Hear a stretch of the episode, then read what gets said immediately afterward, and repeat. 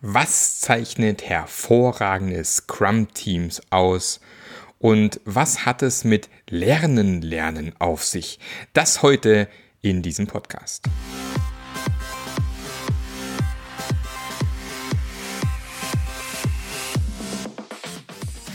Der Passionate Teams Podcast. Der Podcast, der dir zeigt, wie du Agilität erfolgreich und nachhaltig im Unternehmen einführst. Erfahre hier, wie du eine Umgebung aufbaust, in der passionierte Agilität entsteht und vor allem bleibt. Und hier kommt dein Gastgeber, Marc Löffler. Ja, hallo und herzlich willkommen. Schön, dass du wieder mit dabei bist bei einer neueren, neuen Folge, neueren, neuen, neuen Folge. Hört sich schön an, wenn man verspricht gleich am Anfang, ähm, zum Passionate Agile Teams Podcast. Und heute, ich habe es versprochen, endlich wieder ein Interview. Und zwar habe ich den Björn Jensen eingeladen. Ich muss gerade überlegen, wann, wann wir uns kennengelernt haben. Wahrscheinlich auf irgendeiner Konferenz. Mhm. Und dann bin ich, glaube ich, mal zu Zeiten, als du noch bei Xing warst, glaube ich, mal zum Vortrag bei euch gewesen. Ne? Ich glaube, irgendwie so war das.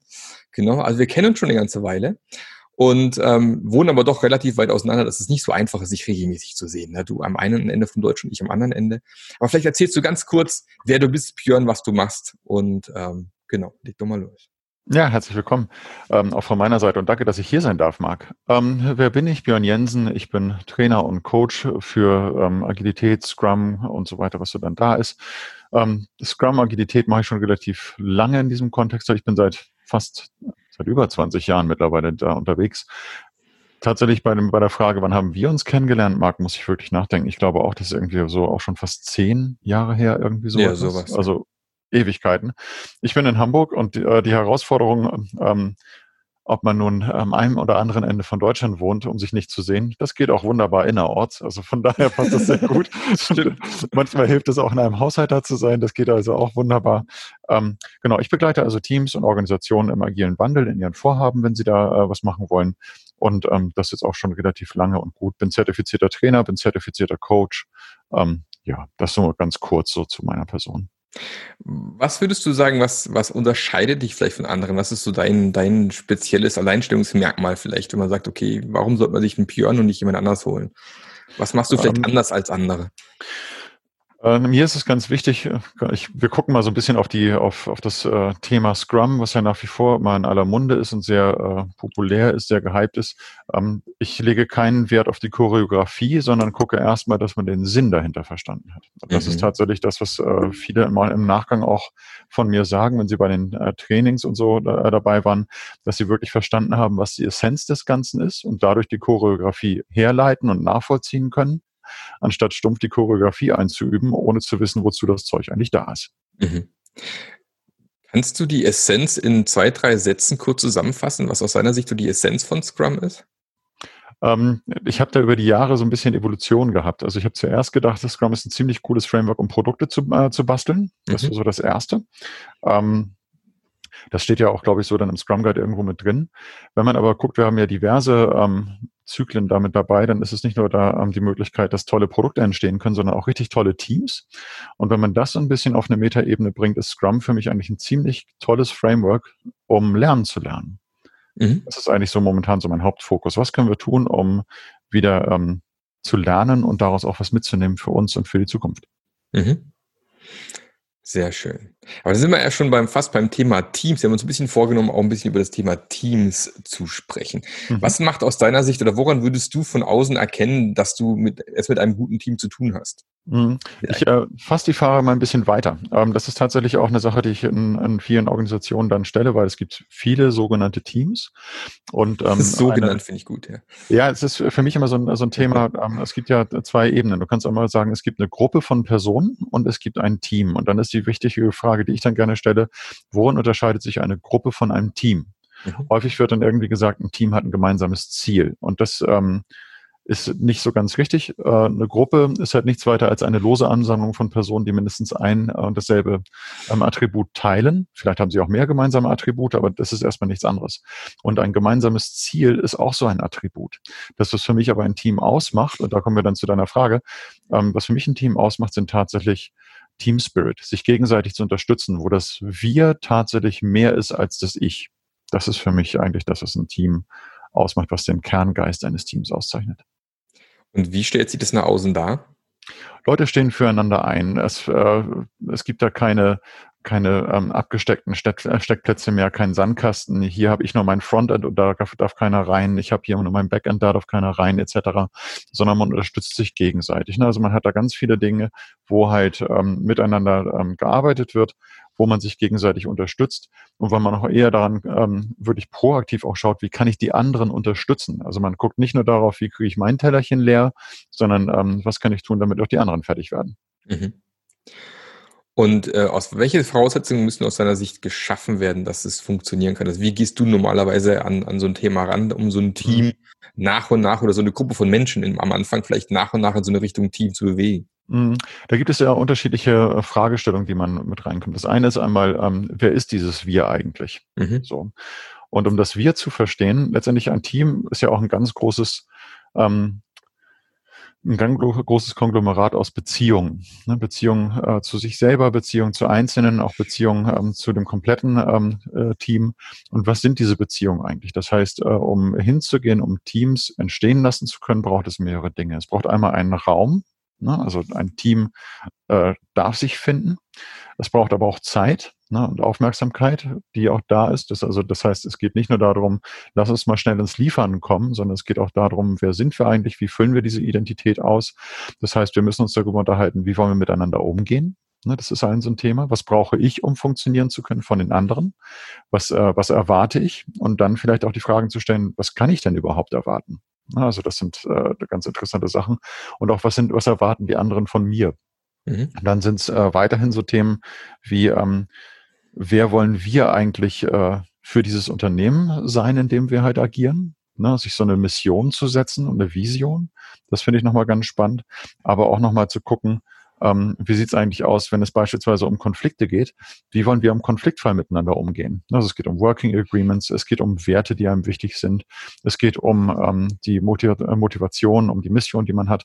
Und tatsächlich das nicht nur einmal irgendwie am Anfang in so einem äh, Projekt-Kickoff irgendwie ähm, dann äh, durchzuarbeiten und dann sein Häkchen dran zu machen, sondern sich kontinuierlich auch mit dem eigenen Sein zu beschäftigen. Gibt es da eine, eine besonders schöne Geschichte, die du so in deinem Köfferchen hast, oder sagst, äh, ist mir in den letzten Jahren begegnet, wo du, wo du sowas, wo du gesehen hast, wie so ein Team zusammengewachsen ist, so eine Situation gab vielleicht, äh, wo man gemerkt hat, so ein Team äh, macht einen herausragenden Job oder sowas? Hast du da irgendwas? Ja, ähm, das war tatsächlich auch in so einer äh, Transition. Das Team ähm, war im Grunde, hatte den Auftrag, agil dann Dinge zu machen und es konnte sich selber aussuchen, ob es nun Scrum macht oder Kanban. Das Interessante dabei war, die waren tatsächlich ähm, eher darauf geeicht, dass es ein Haufen von von Individuen war. Jeder hat irgendwie so sein Sammelbecken, äh, so, so ein Meta-Task, der dann irgendwie am, am Taskboard hing und immer, wenn man im Daily war, hieß es nur, ja, ich habe an dem äh, noch ein paar Sachen gemacht, ich müsste da aber heute auch noch mal ein bisschen Zeit reinstecken. Und dieses Ding hat sich bis zum Ende eines Sprints nie bewegt. Mhm. So. Aber das war den anderen auch irgendwie egal. Und ähm, letztendlich äh, da nochmal so ein bisschen reinzugucken und zu sagen, hey, pass auf, wie wertvoll ist denn das eigentlich, was wir hier gerade machen? Ähm, führte sie relativ schnell zu einer Aussage, also eigentlich machen wir es ja für einen Scrum Master und nicht für uns. so. Und äh, tatsächlich mal zu gucken, okay, also wenn dieses Ding hier, ähm, was wir dann so tatsächlich machen und diese anderen Events, ne, also da kam dann auch so der Kommentar, Scrum-Kranker an Meeting Gitis. Und ähm, tatsächlich mal zu gucken, okay, also erstmal ähm, reden wir ja nicht davon, dass wir Meetings haben, sondern Events. So. Und dann in so einer Retrospektive einfach mal zu gucken, was unterscheidet sich für euch eigentlich, äh, wo ist der Unterschied zwischen einem Event und einem Meeting? Mhm. Okay. Und meistens war es dann so, ja, Events haben halt einen, einen, Sinn, da will man da sein und so weiter. Und dann war die Frage, okay, was haben wir denn hier bei uns? Events oder Meetings? Und da war eindeutig die Meinung, ja, Meetings. Und eigentlich hält uns das vom Arbeiten ab. Mhm. Und dann mal die äh, Frage zu stellen, okay, ähm, lass uns mal gucken auf die Intention der einzelnen Dinge. So, das nochmal kurz gerade äh, zu ziehen und dann die Frage zu stellen, ähm, ist denn die Intention eigentlich eine blöde oder ist sie gut? Und da war eigentlich eindeutig die Meinung, die Intention ist eigentlich cool, aber die Umsetzung ist kacke. Okay, mhm. gut, wenn die Umsetzung dann nun blöd ist, ähm, wir werden also die Intention nicht verlieren wollen. Wie müssten wir denn das anders aufbauen, damit es für euch wertvoller wird? Und somit halt doch mehr Verantwortung ins Team hineinzugeben. Und daraus hat sich eigentlich ähm, so in relativ kurzer Zeit etwas in, entwickelt und etabliert, wo die Leute wirklich mehr miteinander gearbeitet haben, zielorientiert miteinander gearbeitet haben und äh, der Coach relativ schnell gar nicht mehr so nötig war, weil die Leute selber sich Gedanken gemacht haben, hey, pass auf, ist es eigentlich noch das, was wir hier heute miteinander machen wollen? Oder driften wir gerade voll ab? Mhm. Das war eine ganz schöne Geschichte. Also das äh, passte eigentlich ganz gut. Mhm. So sind wir dann nachher, nachher im Grunde mit reingekommen. Das Team hat sich selber Working, äh, Working Agreements gemacht, wie es miteinander umgehen will, wenn irgendjemand sich mal wieder zu sehr im Detail verliert etc. Da musste ich eigentlich, also ich habe es hab, ich hab's genossen, weil ich eigentlich von außen gut beobachten konnte und gar nicht mehr so richtig proaktiv handeln musste. Mhm. Das finde ich gut. Also diesen, diesen äh, Hinweis zum Thema Intention finde ich ganz wichtig, ja. Mhm. Das ist auch tatsächlich was, was ich sehr, sehr häufig ähm, äh, gesagt bekomme. Ja, das ganze Scrum-Thema sind so viele Meetings zusätzlich, ne? Mhm. ähm, und deswegen finde ich es auch immer ganz wichtig, darauf hinzuweisen, dass, dass es ja im Endeffekt keine Meetings in dem Sinne sind, sondern man will ja mit dem, da gibt es ja Intention hinten dran, man tut etwas aus einem gewissen Grund. Ja, finde ich gut, da den Hinweis reinzumachen. Ja, es ist ganz schön, weil man kann das ja im Grunde auch, es gibt ja zwei Dimensionen. Ne? Einmal, was wir tun und warum wir es tun. Und die Schnittmenge dieser beiden Sachen ist hoffentlich die Intention. Und wenn man das so ein bisschen äh, hochhebt, dann ist ja eigentlich äh, das, was wir tun, ist Produktivität. Wozu wir es tun, ist eigentlich Achtsamkeit und die Schnittmenge ist dann die Intentionalität. Mhm. Und ähm, tatsächlich hier so ein bisschen, was ist die Intention davon? Und dann kommen viele dann auf Effizienzsteigerung. Und ähm, Effizienzsteigerung wird leider sehr viel missverstanden. Effizienzsteigerung wird häufig damit äh, verwechselt, dass man sagt, wir müssen Dinge schneller tun. Mhm. Das ist aber nicht unbedingt korrekt, denn Effizienzsteigerung bedeutet eigentlich, mehr Zeit mit dem Wesentlichen zu verbringen. Mhm. So, und da so ein bisschen hinzukommen. Und das, äh, das ist nochmal eine ganz, ganz schöne Sache. Und darum ist es für mich halt auch wichtig, mit dem Team drüber zu sprechen, wer wollt ihr für diese, diese Organisation sein? Also wenn nur der Teamname fällt und man über euch spricht, ohne dass ihr anwesend seid, welche Emotionen, welche Gedanken sollen da in den Vordergrund kommen, damit halt klar wird, okay, als wer wollen wir hier sein? Für wen, als was wollen wir wahrgenommen werden? Mhm. Na, und das wird, diese Frage wird viel zu selten gestellt, viel zu selten wird dafür Zeit aufgebracht, aber es ist ein ganz großer Hebel. Mhm. Hast du da ein schönes Beispiel von einem Team, wo gesagt hat, okay, das ist unsere Identifikation, so möchten wir im Unternehmen gesehen werden? Ähm, das war ein, ein, Team, was eine Schnittstelle, eine Programmierschnittstelle ähm, gebaut hat. Und zwar war es da primär so, dass die ähm, eine interne API und eine externe API gebaut haben. Und ähm, die wurde von allen äh, genutzt. So, aber die waren dann erstmal so als Dienstleister drin. Mhm. So, und ähm, das hat sie auch ähm, über, über, über den längeren Zeitraum mehr und mehr zermürbt, weil sie immer das Gefühl hatten, die einzelnen Teams, äh, die dann die API nutzten, hatten so ihre einzelnen Buddies und jeder war unglaublich beschäftigt, aber gemeinsam äh, hatten sie keine Zeit mehr füreinander. So. Und dann war halt die Frage, okay, ähm, was können wir denn tun, um hier reinzugehen? Und ähm, da war auch die Frage, als, wer wollt ihr denn wahrgenommen werden? Und dann natürlich war einmal die äh, Sache, ja, wir wollen also als die Leute wahrgenommen werden, die ähm, diese Schnittstelle, die für uns ja so wichtig ist, für andere Teams wichtig ist und für die Kunden von außen wichtig ist, wir wollen als das Team äh, wahrgenommen werden, was diese pflegt und die auch hochqualitativ voranbringt. Und dann war die, Frage, okay, dadurch, dass wir aber so beschäftigt sind und die einzelnen Leute durch die einzelnen Teams immer wieder herangepickt werden, hatten sie gar nicht so richtig die Möglichkeit, sich proaktiv drum zu kümmern. Also war die Frage, okay, was können wir denn machen, um dieser Mission gerecht zu werden?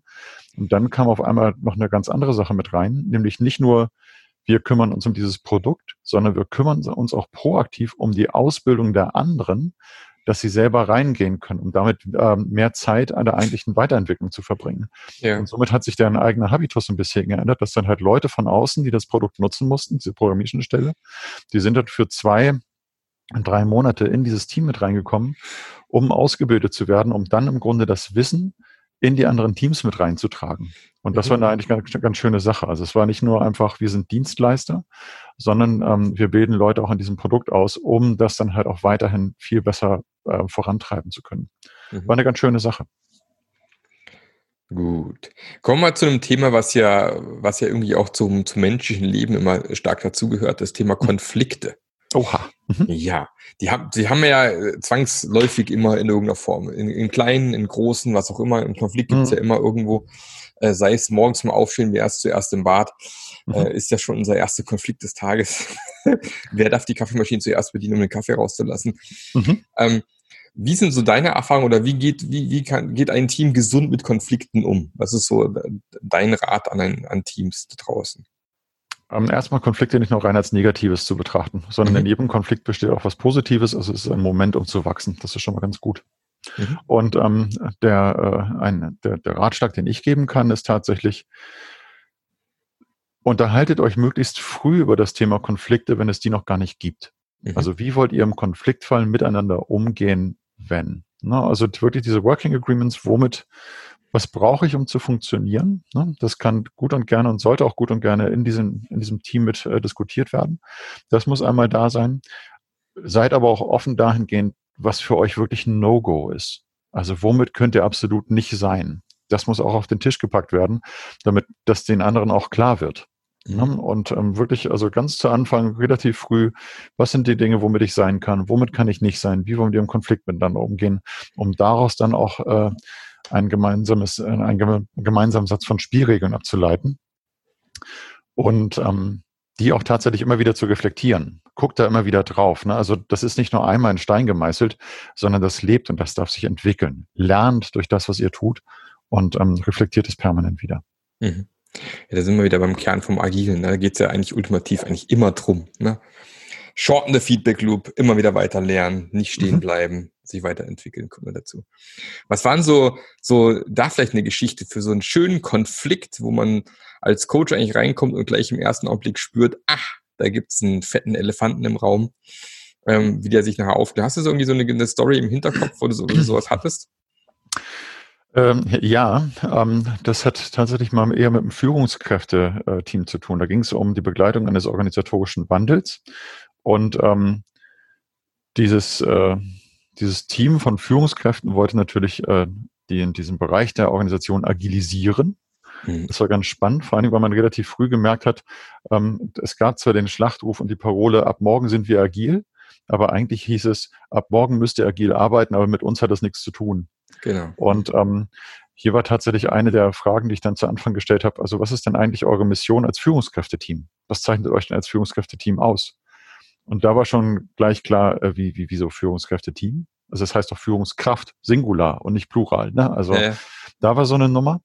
Und ähm, es war relativ schnell dann auch zu spüren, dass da, ähm, also dieser Elefant im Raum war da in der, im ersten Meeting, was wir haben, und der, der wurde nicht angesprochen. Der war aber, also omnipräsent war es zu spüren. Ne? Und das ging, da war überall der Kloß drin.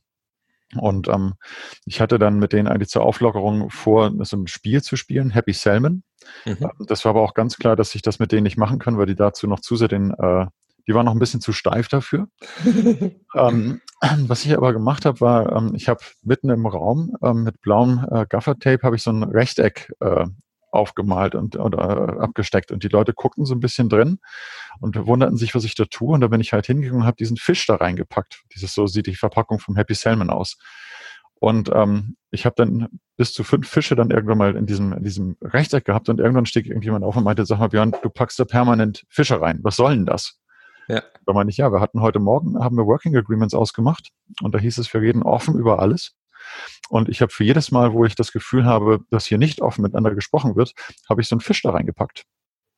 Und ich habe nach wie vor den Eindruck, dass hier ganz viele Themen im Raum sind, die nicht angesprochen sind. Ähm, und ich glaube, ihr wisst am besten, welche Themen das sind. Und es wäre ganz schön, wenn die, wir diese Tiere, die jetzt da in der Mitte eingeknastet sind in diesem Aquarium, wenn wir die mal wieder in die Freiheit entlassen könnten. Also erzählt doch mal, was sind so diese Elefanten, die sich gerade hier im Raum bewegen? Für die ist ja auch gerade nicht mehr so viel Platz. Also ihr merkt es ja vielleicht schon, dass so der Raum wird gefühlt enger, es ist mehr Druck drin irgendwie. Lass uns doch mal reden. So, und äh, alleine schon die Blicke zeigten mir, ja, ja, also da sind Themen. Ja. Und ähm, es wurden ein paar leichte Elefanten ausgepackt. Einige gab es dann nachher in, äh, in, in Einzelgesprächen.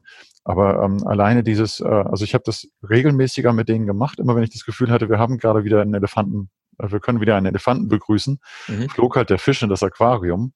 Mhm. Und ähm, das hat dazu geführt, dass sobald der erste Fisch drin war, die Leute schon innegehalten haben und sich gedacht haben, okay, hier war gerade irgendwas nicht okay lass uns mal kurz drauf gucken, ganz kurz innehalten. Ja. Es hat ein bisschen gedauert, ähm, aber sie kam dann nachher gut mit, mit, äh, mit zurande. Und das ist tatsächlich eine so eine Geschichte. Also wie wollen wir im Konfliktfall miteinander umgehen? Viele äh, überlegen sich dann schon irgendwelche Prozedere, irgendwelche Prozesse, Mediationsverfahren. Aber alleine schon das, ich habe einen visuellen Indikator, wo irgendjemand klar machen kann, hey, ähm, beispielsweise, man nimmt sich so ein Elmo, ne? Ich setze also ein Elmo irgendwo äh, in den, auf dem Flur oder auf dem Teppich oder auf die Couch oder so etwas als Zeichen dafür, ich glaube, ich habe das Gefühl, dass wir gerade gegen unsere eigenen Working Agreements verstoßen haben oder unsere eigenen Werte. Mhm. Allein dieser Trigger ist schon ganz gut, um Leute einfach mal zum Innehalten zu bewegen, um mal zu gucken, okay, da ist irgendwas. Mhm. Ja, das kann man ja ganz häufig beobachten, dass man sich, sich tolle Sachen überlegt und äh, aufschreibt und äh, festlegt, ne, tolle Werte. Sieht man auch in vielen Firmen, na, Offenheit, Transparenz und so Mhm. weiter, wird dann auf großen Plakaten irgendwo hingehängt. Und in Wirklichkeit aber hält sich keiner dran oder keiner lebt es im Endeffekt nachher. Ja. Mhm, genau. Da find, die Idee mit dem, mit dem Becken und den Fischen finde ich cool, gefällt mir gut. Ähm, kann man immer sehr schön eben darstellen, äh, na, dass jetzt gerade was nicht in Ordnung ist und man, wie du sagst, eben sich gerade nicht an die, an die Regeln hält. Mhm. Und ähm, ich glaube, das ist auch mit Aufgabe von, von so Leuten wie uns, die extern sind, genau darauf hinzuweisen, wenn es von allein nicht passiert. Ne? Ja, wir können halt, also ne, das ist ja dieses Schöne im, äh, in dem Begriff Facilitation. Ne? Facilitation wird ähm, meiner Meinung nach nicht ganz so schön übersetzt durch Moderation, Naja. aber eigentlich heißt es ja vom Wortstamm her Dinge einfach machen. mhm. Und ähm, auch Konflikte kann man leicht machen. Nicht unbedingt jeden und nicht jeder ist so leicht wie irgendwas anderes. Aber man kann zumindest das, die Aufmerksamkeit dahin lenken und mal zu schauen, hey, pass auf, was wollen wir denn jetzt da tun? Und das kann sehr einfach sein. Ja, das sehe ich auch. Überhaupt erstmal darauf aufmerksam machen, dass da gerade ein Konflikt äh, hochgekommen ist oder irgendwie ein Problem. Ich glaube, das hilft schon, um einfach so ein bisschen aufmerksamer zu werden, was solche Sachen angeht. Ja, wir- da sind wir wieder bei dem Thema Intention. Ne? Intentionalität braucht Aufmerksamkeit. So, Richtig. Gut. Ähm, gehen wir mal nochmal zum Thema Scrum zurück. Mhm. Jetzt hast du gesagt, du bist ja schon agil, schon eine ganze Weile unterwegs. Ne? Mhm. Das heißt, sagen wir mal, den Anfang der 2000er in dem Fall. Mhm. Ähm, war, war Scrum die erste Methode, auf die du gestoßen bist, oder hast du vorher mit anderen Methoden schon zu tun gehabt?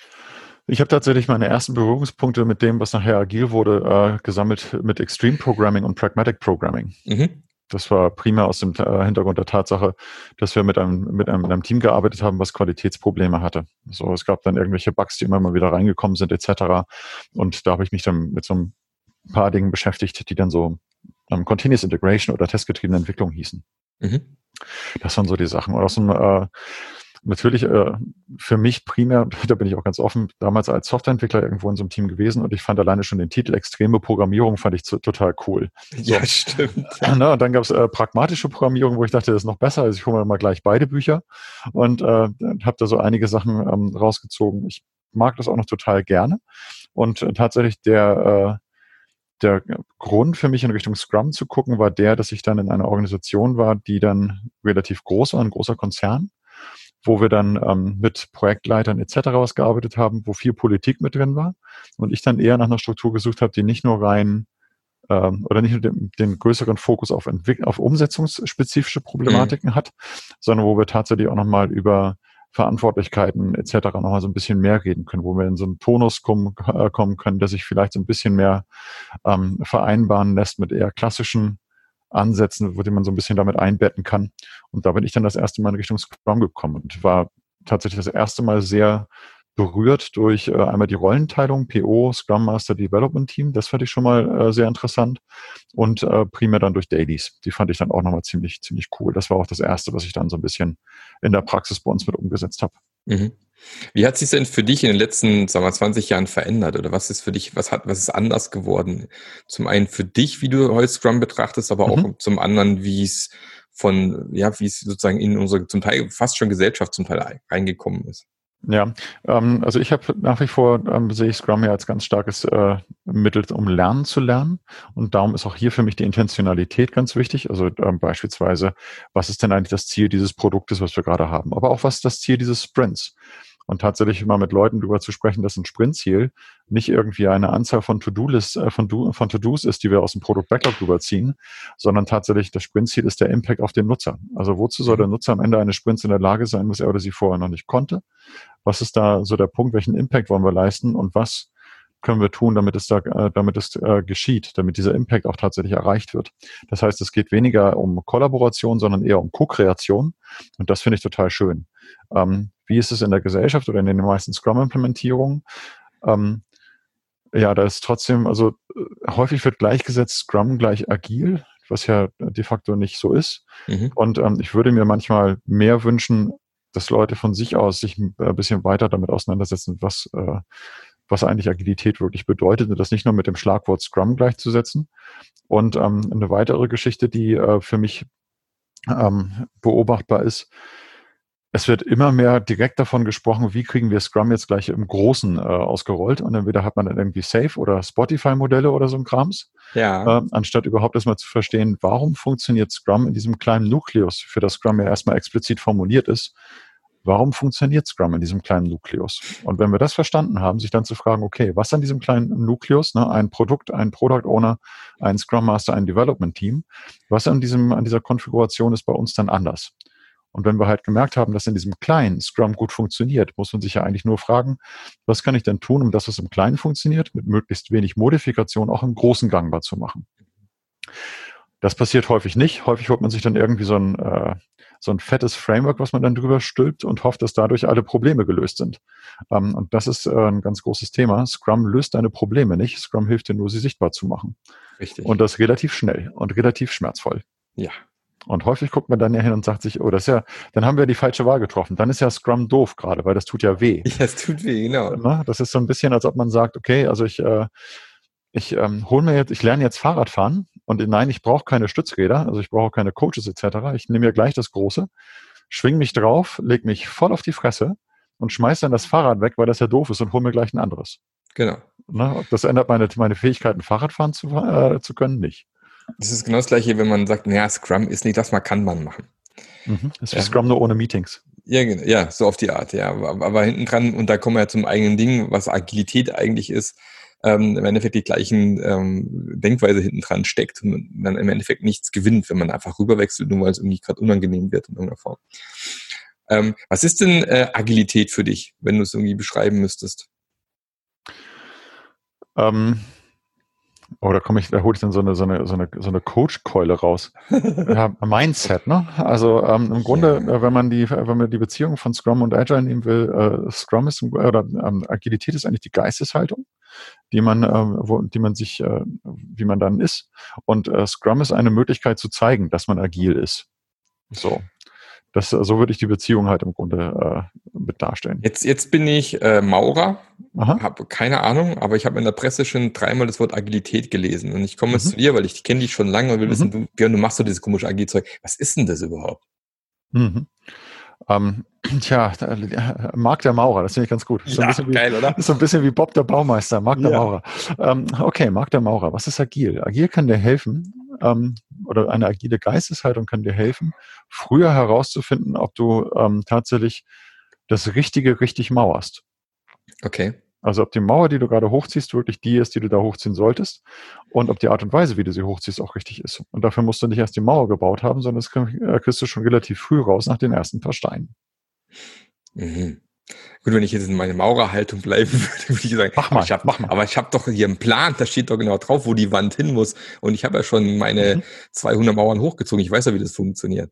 Mhm. Das, das, das hilft mir. Äh, ja, das, äh, also die Mauern äh, mögen vielleicht auf einem Untergrund funktioniert haben, den, den du gut kennst. Aber was ist, wenn du, äh, wenn du versuchst, dieselbe Mauer aufzubauen auf einem Untergrund in einem Kontext, den du gar nicht so kennst? Mhm. Ne? Also tatsächlich auch, um sich mit der Umgebung bewusst zu sein, flexibler zu sein, wo es auch ganz klar ist, hey, pass auf, die Lösung, die ich dann habe, ähm, muss nicht unbedingt überall passen. Das ist dann so, äh, ne, jetzt verlasse ich mal den, den Maurer-Kontext. Das ist ja die Geschichte, ähm, tatsächlich über irgendwelche Komplexitätsmatrizen oder sonst irgendwas mal die mhm. Diskussion mhm. zu führen. Wann macht Agilität eigentlich Sinn? Wo agil, wo entfaltet Agilität das volle Potenzial und wo nicht? Und Agilität entfaltet sein volles Potenzial natürlich in Umgebungen, wo ganz viele Annahmen drin sind mhm. und viel Nichtwissen drin ist. Ich zwar ein paar Dinge weiß, aber das größte Ding Unwissenheit ist. Und hier will ich dann natürlich relativ schnell gucken, dass ich aus Unwissenheit Wissen äh, generiere, beziehungsweise aus Annahmen Wissen generiere. So, da entfaltet Agilität das volle Potenzial. Ich kann das natürlich auch in einem Kontext machen, wo fast alles bekannt ist. Allerdings wird äh, ein agiles Vorgehen da vermutlich eher ein bisschen schwergewichtig wirken. Mhm. Na, das müsste man so ein bisschen dann, müsste man so ein bisschen gucken. Wobei sogar auf dem Bau trifft man sich morgens meistens, ne, alle Handwerker, um sich abzusprechen, was steht heute an, wer mhm. braucht Hilfe von wem. Also von dem her, dieses Stand-up gibt's schon sehr, sehr lange, ne, was, die Thematik ja. angeht. Finde ich immer klasse. Gut, wir sind so auch leider schon am Ende angekommen, Björn. So schnell geht so eine, so eine halbe Stunde rum. Ähm, wenn du jetzt zum Beispiel noch am Ende den, den Hörern was auf den Weg geben dürftest. Oder also nehmen wir an, da sitzt auch jemand irgendwie am, und hört gerade zu und hat mit Agilität noch gar nicht angefangen oder mit Scrum noch nicht angefangen. Mhm. Was würdest du dem auf den Weg geben, bevor er sich da in, in das Abenteuer Agilität stürzt? Ah. Bevor du dich auf das Abenteuer Agilität stürzt, äh, wäre mir wichtig, äh, dass du dich einfach mal damit äh, auseinandersetzt, dich einfach mal zurücklehnst und dich mal fragst, wozu eigentlich? Mhm. Wozu möchtest du in der Lage sein, wenn du agil bist, was du vorher noch nicht konntest? Bei allem, was Agilität nun heißen kann oder auch nicht, was, wo möchtest du Veränderungen bewirken? Welche Wirksamkeit möchtest du erreichen? Was ist die Intention dieses Vorhabens? Und das ist ja auch im Grunde genau das, was bei vielen Organisationen dabei ist. Wozu wollten die eigentlich agil sein? Richtig, ja. Und wenn die Antwort dann lautet, das macht ja jeder. Ne? Genau. Eine Million Fliegen können sich nicht irren, das äh, ist nicht unbedingt der Ansatz. Ja, sehr schön. Der Nachbar hat doch auch einen Pool, ich will jetzt auch ein. ja, genau, genau. Ja, das ist so die, das Typische. Ja, leider genau das ist auch ein, ein, meine Lieblingsfrage ganz oft. Wozu? Ja, wozu möchtet ihr gerne agil werden? Vielen, vielen Dank für deine Zeit heute, Björn. Hat viel Spaß gemacht. Und ähm, vielleicht klappt es auch noch ein zweites Mal irgendwann, wer weiß. Oh, mit Sicherheit. Ich wünsche dir auch immer noch eine fantastische Woche. Dir auch, danke sehr. Ähm, bis zum nächsten Mal irgendwo. Danke und danke, dass ich da sein durfte. Sehr gerne. Tschüssi. Ciao. Der Podcast hat dir gefallen?